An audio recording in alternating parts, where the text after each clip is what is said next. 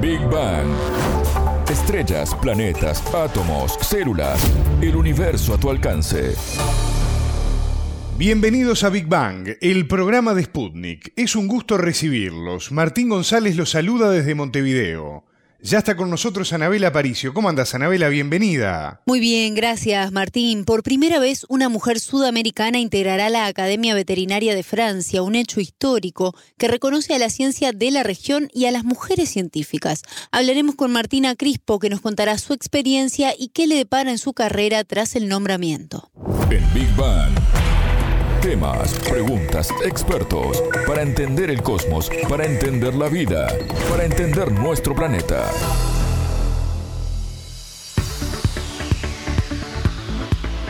La Academia Veterinaria de Francia es una prestigiosa institución a nivel mundial que tiene 144 años de actividad y por ella pasaron prestigiosos profesionales como Camille Gering, el desarrollador de la vacuna contra la tuberculosis conocida popularmente como BCG, o también Louis Pasteur, quien desarrolló una vacuna contra la rabia, así como el conocido proceso de pasteurización en los alimentos. Estas referencias nos permiten tener una noción de la institución a la que nos estamos refiriendo, que ahora por primera vez tendrá una mujer sudamericana en su plantel, Anabela. Exactamente. Martina Crispo es una doctora en medicina veterinaria de Uruguay que trabaja como investigadora del Instituto Pasteur de Montevideo y está a cargo de la unidad de biotecnología de animales de laboratorio instalado en la sede de este organismo. Crispo se incorporará a la academia como miembro correspondiente. Así se le denomina a la categoría de profesionales que no son franceses y ejercen fuera del país europeo.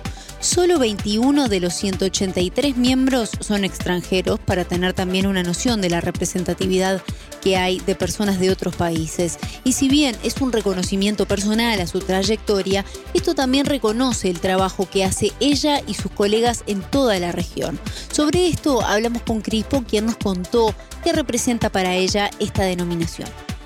Yo personalmente lo estoy viviendo de una manera muy gratificante, esta nominación, porque sí, es un reconocimiento a mi trayectoria, pero también a la ciencia de Uruguay y de las mujeres científicas y realmente es un logro muy grande que, que desde Francia nos estén mirando y eh, ahora en esta designación y ser, ser miembro de la Academia Veterinaria de Francia, tiende muchos puentes y abre nuevas puertas ¿no? para colaboraciones científicas y con académicos de, Francia. Eh, yo ya trabajo con grupos de, Francia, bueno, no solo del Instituto Pasteur, sino también de colaboramos con investigadores de Nantes, de la Universidad de Nantes, con investigadores del Instituto Nacional de Investigación Agropecuaria de Francia, el INRA, pero estar en la, en la academia como que, bueno, potencia mucho más este tipo de, investigaciones, colaboraciones y creo que va a ser muy bueno para nuestro grupo para, y para la región también. La nominé por su excelencia científica y habilidad en el campo de la edición del genoma animal. Además, cuando recordamos que el Instituto Pasteur de Montevideo nació de un convenio entre Francia y Uruguay, no podemos más que regocijarnos de que una investigadora de este instituto establezca este vínculo entre Sudamérica y la Academia Veterinaria de Francia.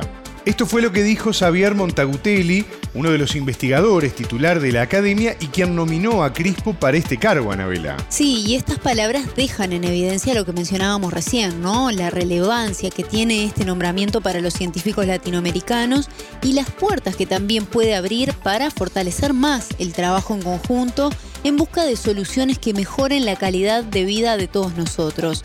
Aprovechamos la oportunidad justamente para hablar con Crispo sobre este punto en particular y sobre el rol de la mujer hoy en la ciencia.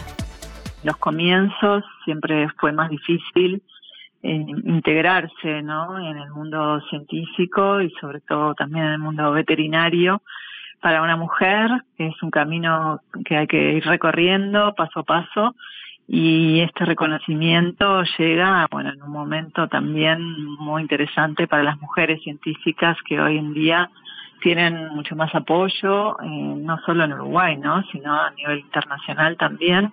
Se está mirando de otra manera la ciencia hecha por mujeres y eso es importante destacarlo porque es excelente ciencia, muy buena ciencia y a veces no se visibiliza y esta es una forma, esta nominación es una forma de, visibilizar la ciencia de Sudamérica y la ciencia de las mujeres. Habla de, de que estamos al mismo nivel, ¿no? Nosotros tenemos la suerte, o por lo menos mi grupo tiene la suerte de estar trabajando acá en el Instituto Pasteur, que es un instituto que apoya mucho a los investigadores y a las investigadoras también, y este podemos hemos podido integrar tecnologías del primer mundo muy rápidamente gracias a ese apoyo y bueno con esto logramos trabajar y publicar artículos de, primer nivel a, a, la, a la misma altura que, que cualquier país del primer mundo digamos trabajamos en colaboración con investigadores de Europa, de Francia puntualmente, pero también de otros países de Europa. Y bueno, esto potencia mucho nuestras investigaciones.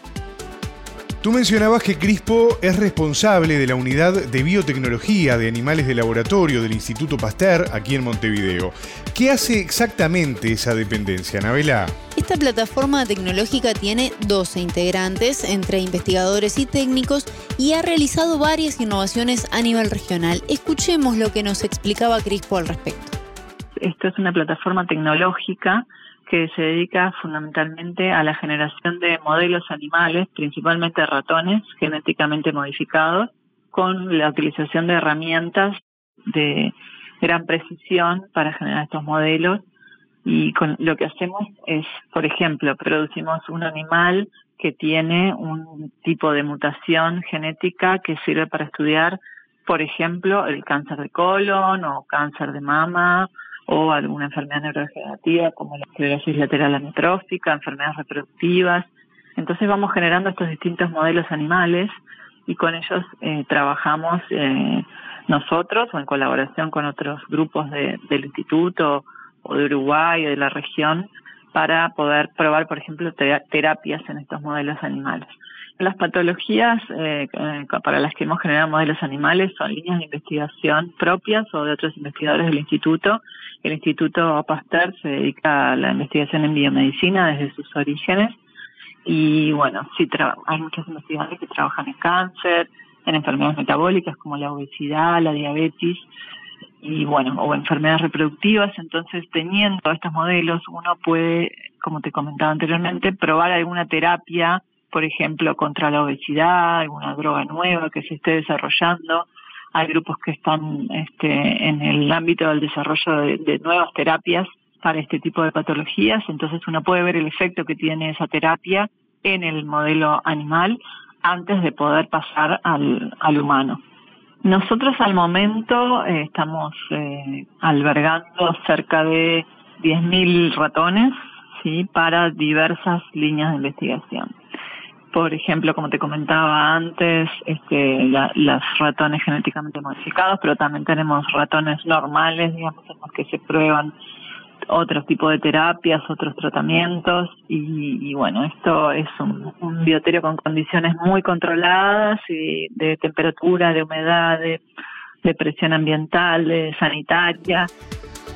Y en cuanto a innovaciones, la científica trabajó en el desarrollo de los primeros ratones genéticamente modificados mediante transgénesis y el uso de células madre embrionarias.